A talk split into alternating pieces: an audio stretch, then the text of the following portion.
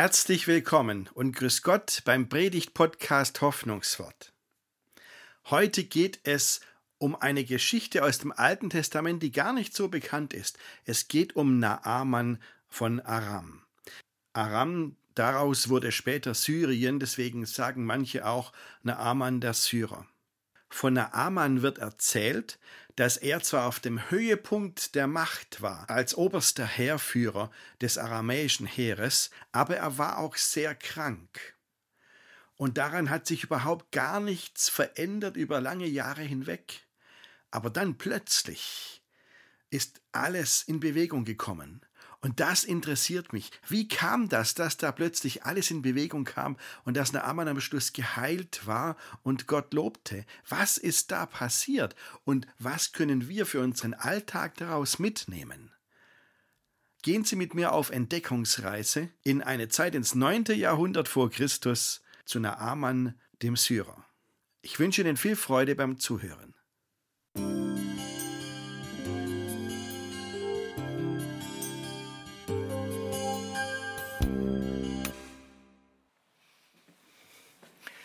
Heute ist der letzte Sonntag in den Sommerferien, liebe Gemeinde, und der letzte Sonntag in der Sommerpredigtreihe, in der es um lauter Gipfelerlebnisse ging, lauter Höhepunkte. Auch heute geht es um einen Höhepunkt, um einen Menschen, der auf dem Höhepunkt seiner Macht ist. Man sagt ja oft, Gott steht auf der Seite der Schwachen. Und ganz ehrlich, ich finde das zu einseitig, weil ich glaube, dass Gott auch für die Starken da ist, für die Manager, für die Unternehmer, für die Unterscheider, einfach für die Führungspersonen. Und ich will heute mal fragen, wie Gott mit den Starken umgeht. Vielleicht hilft uns das, Gott genauer kennenzulernen und auch neue Perspektiven für unseren Glauben zu finden, auch wenn wir keine Führungspersonen sind. Ich will das mal erzählen am Beispiel von diesem Naaman. Sie hören am Namen, der, der muss ziemlich alt sein. Ist er auch. Seine Geschichte wird erzählt im zweiten Buch der Könige in Kapitel 5. Und man sagt auch Naaman der Syrer. Im hebräischen Text steht nicht Syrien, weil es das damals noch nicht gab, da steht Aram. Und aus Aram wurde später Syrien. Deswegen heißt es in der Luther-Übersetzung Naaman aus Aram und in den neuen Übersetzungen Naaman der Syrer. Das ist das Nachbarland von Israel, war es in der Antike auch schon. Und wir sind jetzt von der Zeit her im 9. Jahrhundert vor Christus. Keine friedliche Zeit, was das Verhältnis von Israel und Syrien angeht. Immer wieder gab es Kriege und Angriffe und ganz ehrlich, die Israeliten waren wirklich auf der schwächeren Seite. Jahrzehntelang hatten die keine Chance gegen die Aramäer. Daran beteiligt war eben dieser Naaman. Der war einfach eine Spitzenkraft als Militär.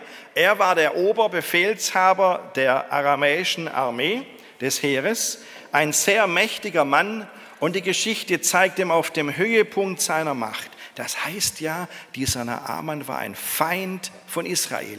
Klar, wenn der israelitischen Boden betreten hat, dann nur um zu kämpfen und immer hatte er eine starke Armee dabei, sonst gar nicht. Das ist die eine Seite seines Lebens, aber jetzt die andere Seite. Naaman war auch schwer krank. In der Bibel steht, er hatte Aussatz. Und jetzt mal kurz Fachwissen Bibel. Wenn Sie in der Bibel das Wort Aussatz lesen, ist nicht eine bestimmte Krankheit gemeint, sondern das ist ein Sammelbegriff für lauter verschiedene Hautkrankheiten, die eins gemeinsam haben. Eine ist scheußlicher als die andere.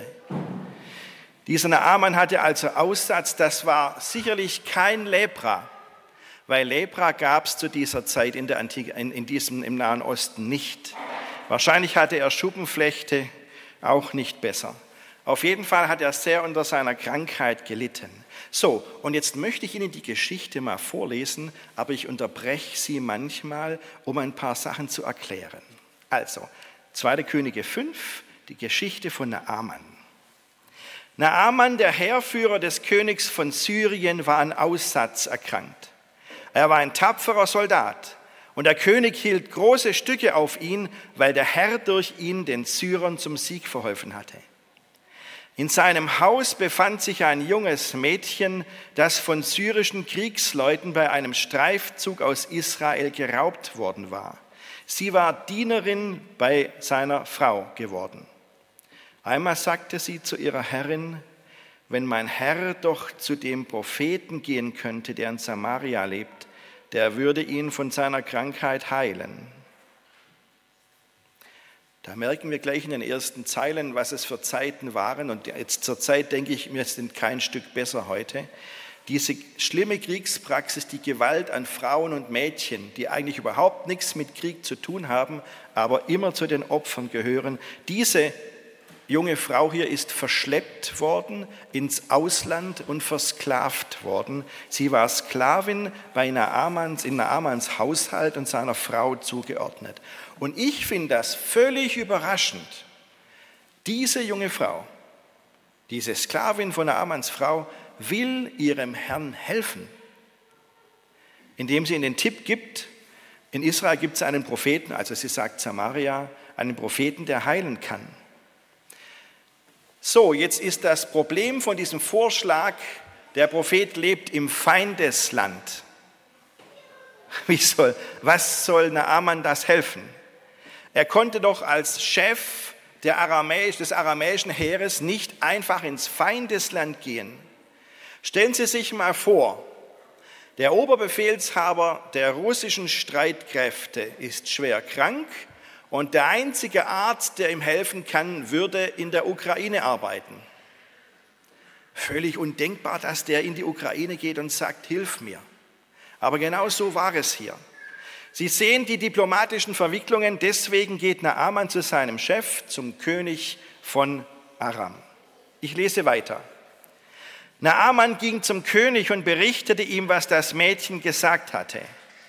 Geh doch hin, antwortete der König, ich werde dir einen Brief an den König von Israel mitgeben. Naaman machte sich auf den Weg.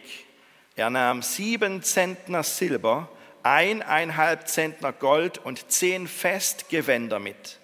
Er überreichte dem König von Israel den Brief, in dem es hieß, ich bitte dich, meinen Diener Naaman freundlich aufzunehmen und von seinem Aussatz zu heilen. Als der König von Israel den Brief gelesen hatte, zerriss er sein Gewand und rief, ich bin doch nicht Gott. Er allein hat Macht über Tod und Leben. Der König von Syrien verlangt von mir, dass ich einen Menschen von seinem Aussatz heile. Ich. Das sieht doch jeder. Der sucht nur einen Vorwand, um Krieg anzufangen. Oh oh, das ist aber schiefgegangen. Die Idee war ja schon richtig. Wir wissen das über die offiziellen Kanäle laufen lassen, weil wenn der Oberbefehlshaber des Feindes in angeblich friedlichen Absichten kommt, wer weiß, ob da nicht eine Finte dahinter steckt. Und überhaupt ist er in Gefahr, wenn er so allein ohne militärischen Schutz in Feindesland geht? Ich bitte Sie. Also der Familie des verschleppten Mädchens wäre schon was eingefallen, was sie mit dem machen, wenn sie ihn in die Finger kriegen. Deswegen gibt ihm der König Aram einen Schutzbrief mit, einen erklärenden Brief. Und jetzt kommt das Missverständnis, ich kann es Ihnen nicht erklären. Gell? Wie kommt der König von Aram darauf, dass der, sein Kollege, der König von Israel, den er Aman von Aussatz heilen kann, diese Sklavin hatte doch gesagt, da gibt es einen Propheten, der das machen kann. Aber so ist es halt. Missverständnisse, ich weiß nicht, was dahinter steckte. Auf jeden Fall, der König von Israel kriegt das völlig in den falschen Hals und wittert Krieg. Kein Wunder, die Länder waren verfeindet und kein, völlig verständlich, dass der König von Israel misstrauisch ist. Er zerreißt seine Kleider. Das ist entweder ein Zeichen des Trauer, der Trauer, aber nicht hier. Ähm, hier ist es ein Zeichen der völligen Erregung. Machen wir ja auch, wenn wir völlig erregt sind, zerreißen wir die Kleider. Ähm, und hier ist es ein Zeichen dafür, weil er sich in seinem Glauben angegriffen führte, fühlte. Er dachte, dieser Fremde, dieser feindliche König will wir, mir also mich zu Unglauben verleiten und mir sagen, ich solle so sein wie Gott und diesen Naaman heilen. Da steckt Krieg dahinter. Okay, mal ganz wieder ruhig, ganz runterkommen. Wie geht es weiter? Als Elisha, in der neuen Übersetzung heißt er immer Elisha, ich bin einfach Elisa gewöhnt. Als Elisha, der Mann Gottes, das ist der Prophet, davon hörte, sagte er dem König, warum hast du dein Gewand zerrissen? Schick den Mann zu mir, dann wird er erfahren, dass es in Israel einen Propheten gibt. Naaman fuhr mit all seinen pferdebespannten Wagen hin und hielt vor Elishas Haus. Der Prophet schickte einen Boten heraus und ließ ihm sagen, fahre an den Jordan und tauche siebenmal darin unter. Dann bist du von deinem Aussatz geheilt. So, also jetzt ist Naaman am Ziel, endlich beim Propheten. Aber was passiert? Der Prophet empfängt diesen mächtigen Mann nicht einmal. Der lässt sich gar nicht sehen. Er schickt einen Diener raus und lässt ausrichten, was er machen soll. Ah, muss, das muss doch der oberste Militär Naaman als Verhöhnung empfunden haben. Wie geht es weiter? Naaman war empört und sagte, ich hatte gedacht, er würde zu mir herauskommen und sich vor mich hinstellen und dann würde er den Herrn, seinen Gott, beim Namen rufen und jetzt lass doch mich mal schreien. Und dabei seine Hand über der kranken Stelle hin und her bewegen und mich so von meinem Aussatz heilen ist das Wasser des Abana und des Parpar, der Flüsse von Damaskus, das war ja seine Heimatstadt, nicht besser als alle Gewässer Israels, dann hätte ich ja auch in ihnen baden können, um geheilt zu werden. Und da merken Sie, Offensichtlich hatte der Naaman eine glasklare Vorstellung, wie das jetzt zu laufen hat mit der Heilung. Also, da muss der Prophet rauskommen, dann muss der seinen Gott anrufen und wahrscheinlich noch einen Regentanz machen und dann die Hände da über die Stellen legen, die krank sind und dann gibt es eine Heilung. So hat der Naaman sich das vorgestellt, vielleicht von seiner Religion zu Hause. Und dann lässt Elia ihm nur ausrichten, richten, tauche siebenmal unter, wasch dich siebenmal im Fluss. Klar, dass das Naaman widerstrebt in jeder Hinsicht. Und jetzt kommt der Punkt, wo die Mission fast scheitert. Ich lese weiter. Voll Zorn wollte Naaman nach Hause zurückfahren. Aber seine Diener redeten zu ihm und sagten, Herr, bedenke doch, wenn der Prophet etwas Schwieriges von dir verlangt hätte, hättest du es bestimmt getan. Aber nun hat er nur gesagt, bade dich und du wirst gesund.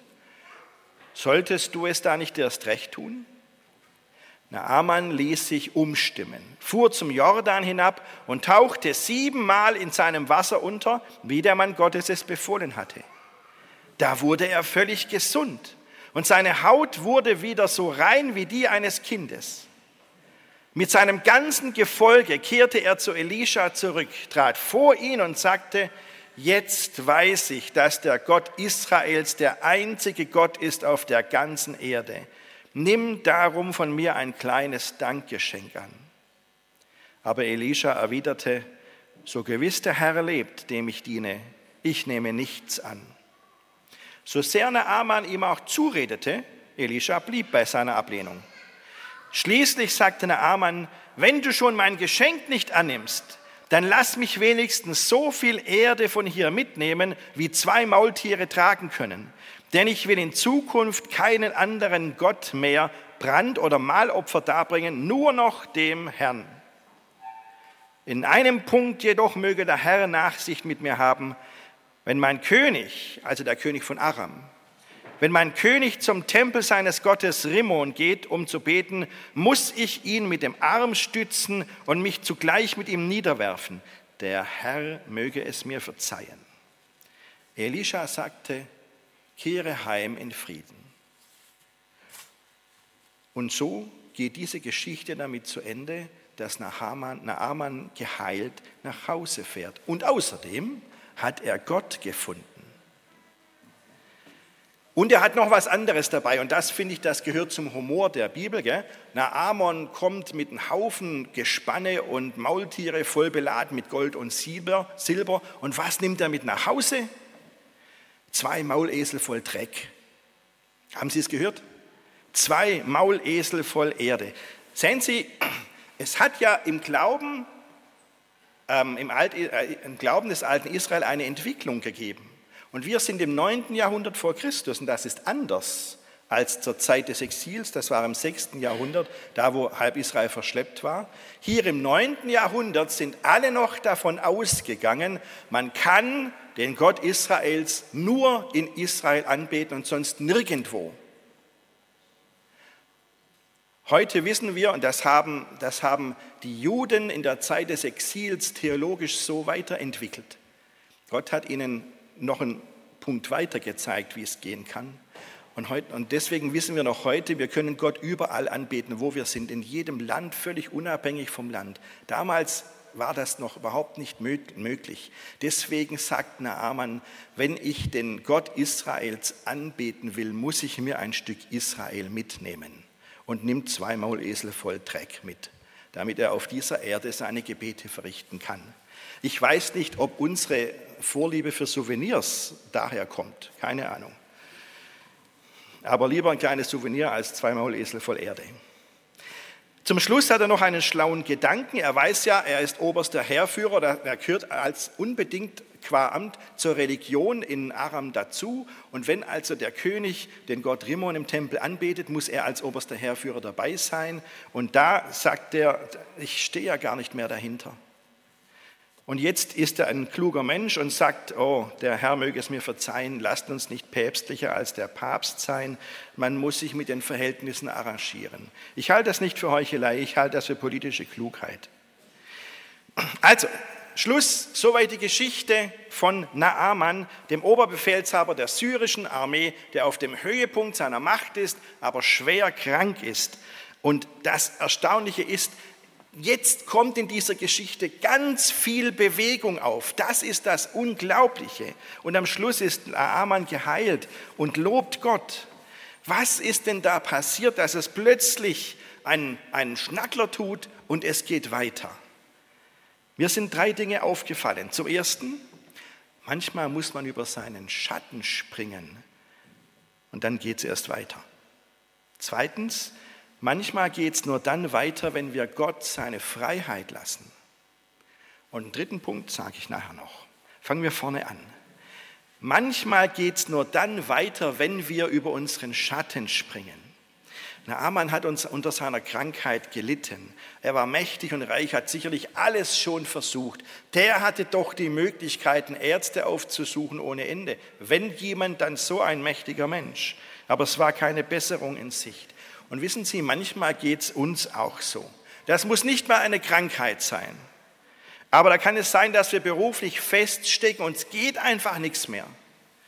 Oder dass wir eine Situation erleben, die immer unerträglicher wird, aber da gibt es keinen Silberstreif am Horizont, wo man denken könnte, jetzt wird es mal irgendwann wieder gut. Und manchmal kämpft man, setzt sich für was ein, will etwas verändert haben und nichts geht. Sei es, dass es an den Verhältnissen liegt, an den Sachzwängen, sei es, dass es an uns selber liegt, meistens liegt es an beidem. Und diese Geschichte von Naaman erzählt, wie es anders werden kann. In dieser Geschichte, die, die ist voll von Menschen, die über ihren eigenen Schatten springen. Schauen Sie nur mal, angefangen bei der Sklavin, bei der verschleppten Frau, in Naamans Haushalt, die, ihrem, die gefangen ist, aber ihrem Herrn Tipps gibt, wie er gesund werden kann, die ihm hilft, finde ich sehr überraschend. Naaman selbst springt über seinen Schatten, als er akzeptiert, dass nur ein Feind ihm helfen kann. Und er geht zum König sogar. Und am Schluss der Geschichte, da hat er sogar seinen Stolz überwunden. Manche sagen ja, der Naaman hatte zwei Krankheiten, den Aussatz und den Stolz. Am Schluss tut er doch, was der Prophet ihm sagt. Auch der König von Aram springt über seinen Schatten und schreibt einen Bittstellerbrief an seinen Feind. Und er lässt seinen besten Mann, militärisch gesehen, ins Feindesland gehen, ungeschützt. Wow. Auch der Prophet Elisa springt über seinen Schatten, weil er, im, als er mitkriegt im Königspalast, was gelaufen ist, dass der König sogar so erregt war, dass er seine Kleider zerrissen hat, weil er dann sagen lässt, schick doch den Mann zu mir. Die Diener von Naaman, die eigentlich nichts anderes tun sollen, als den Mund halten und das tun, was man ihnen sagt, die haben sich trotzdem aus dem Fenster gelehnt und haben gesagt, Mensch, Naaman, probier's doch wenigstens. Hätten sie nicht brauchen. Diese Geschichte ist voll von Menschen, die über ihren eigenen Schatten gesprungen sind. Und wenn diese Leute alle über ihren Schatten springen, liebe Gemeinde hier, na dann muss doch das auch für uns gelten. Dann heißt das doch, dass die Sachzwänge nicht immer das letzte Wort haben. Dann heißt das doch, dass die Grenzen, die uns gesetzt sind, nicht immer hingenommen werden müssen. Dann heißt das, dass unser Stolz uns nicht davon abhalten darf, dass wir Hilfe annehmen oder anderen helfen. Dann heißt das doch, dass unsere Ängste uns nicht komplett lähmen dürfen und dann heißt das, dass unsere Strukturen uns nicht einsperren und am Leben hindern dürfen. Raus aus diesem Schubladendenken. Das war auch Jesus wichtig. Wissen Sie, Jesus hat an einer Gelegenheit sogar ähm, von Naaman erzählt. Er hat gesagt, zur Zeit des Propheten Elisha gab es viele Aussätzige in Israel, aber keiner von ihnen wurde geheilt, nur der Syrer Naaman. Also sagt, er sagt, denkt nicht im Schubladen. Ein Ausländer wurde geheilt, aber niemand sonst in Israel. Manchmal geht es nur dann weiter, wenn wir über unseren Schatten springen. Und dieses Bild sagt doch schon, wie schwer das ist. Gell, man kann nicht über seinen Schatten springen. Wer es versucht hat, das geht einfach nicht. Es gibt nur einen Cowboy, der schneller zieht als sein Schatten, und das ist Lucky Luke. Der Rest von uns muss sich mordsmäßig anstrengen, um über den eigenen Schatten zu springen. Aber diese Geschichte von Naaman zeigt, Leute, es geht. Und wenn ihr es anfangt, viele helfen mit.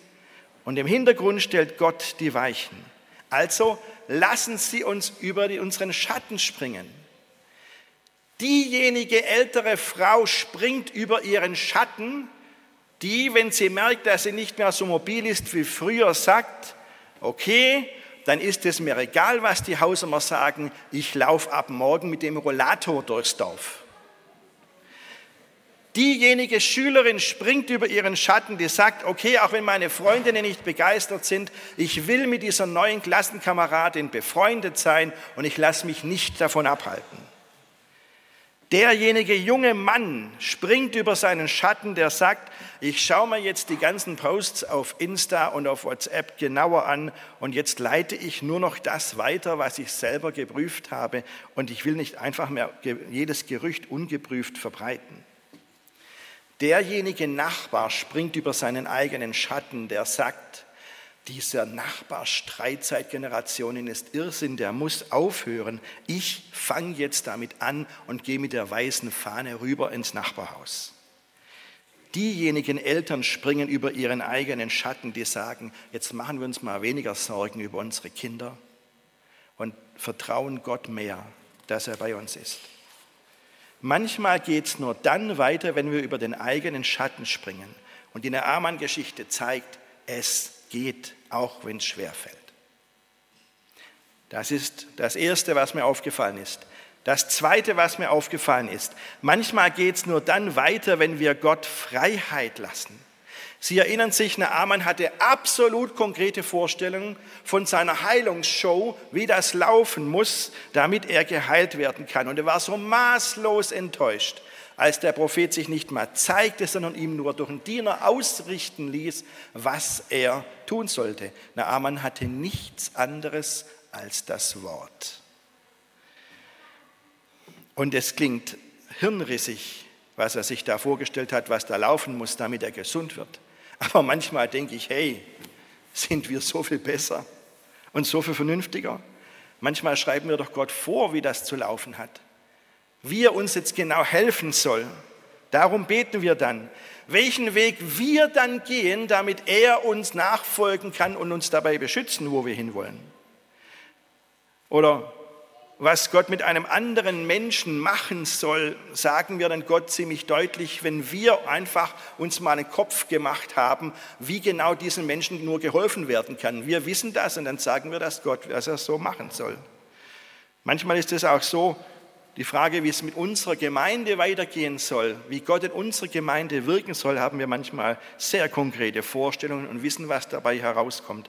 Mensch, lassen wir doch Gott mehr Freiheit.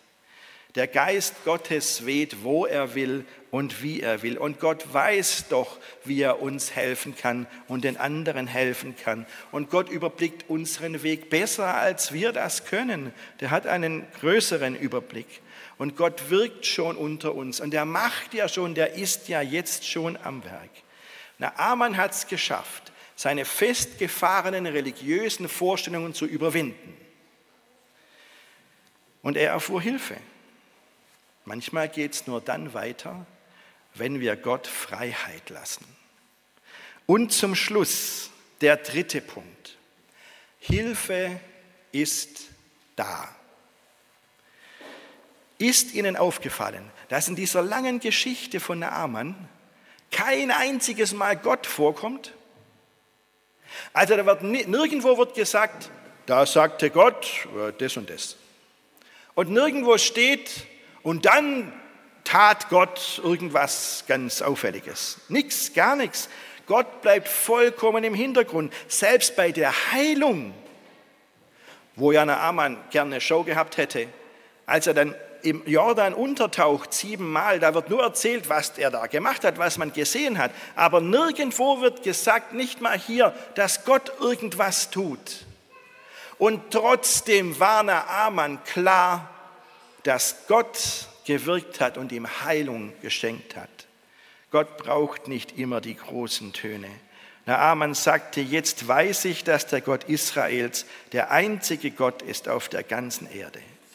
Also obwohl Gott in der ganzen Geschichte überhaupt gar nicht auftaucht, nicht in den Vordergrund steht, obwohl Naaman auch noch falsche Vorstellungen von Gott hat mit seiner Heilungsshow, hat Gott ihm trotzdem geholfen und hat Gott ihm sich gezeigt sodass er sich am Schluss zu ihm bekannt hat.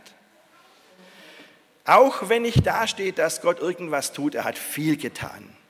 Er hat eine Sklavin dazu gebracht, ihrem Unterdrücker zu helfen. Er hat den aramäischen König bewegt, die Feindschaft mit Israel mal kurzlings liegen zu lassen. Er hat Naaman dazu getrieben, ins Feindesland zu gehen und Hilfe anzunehmen.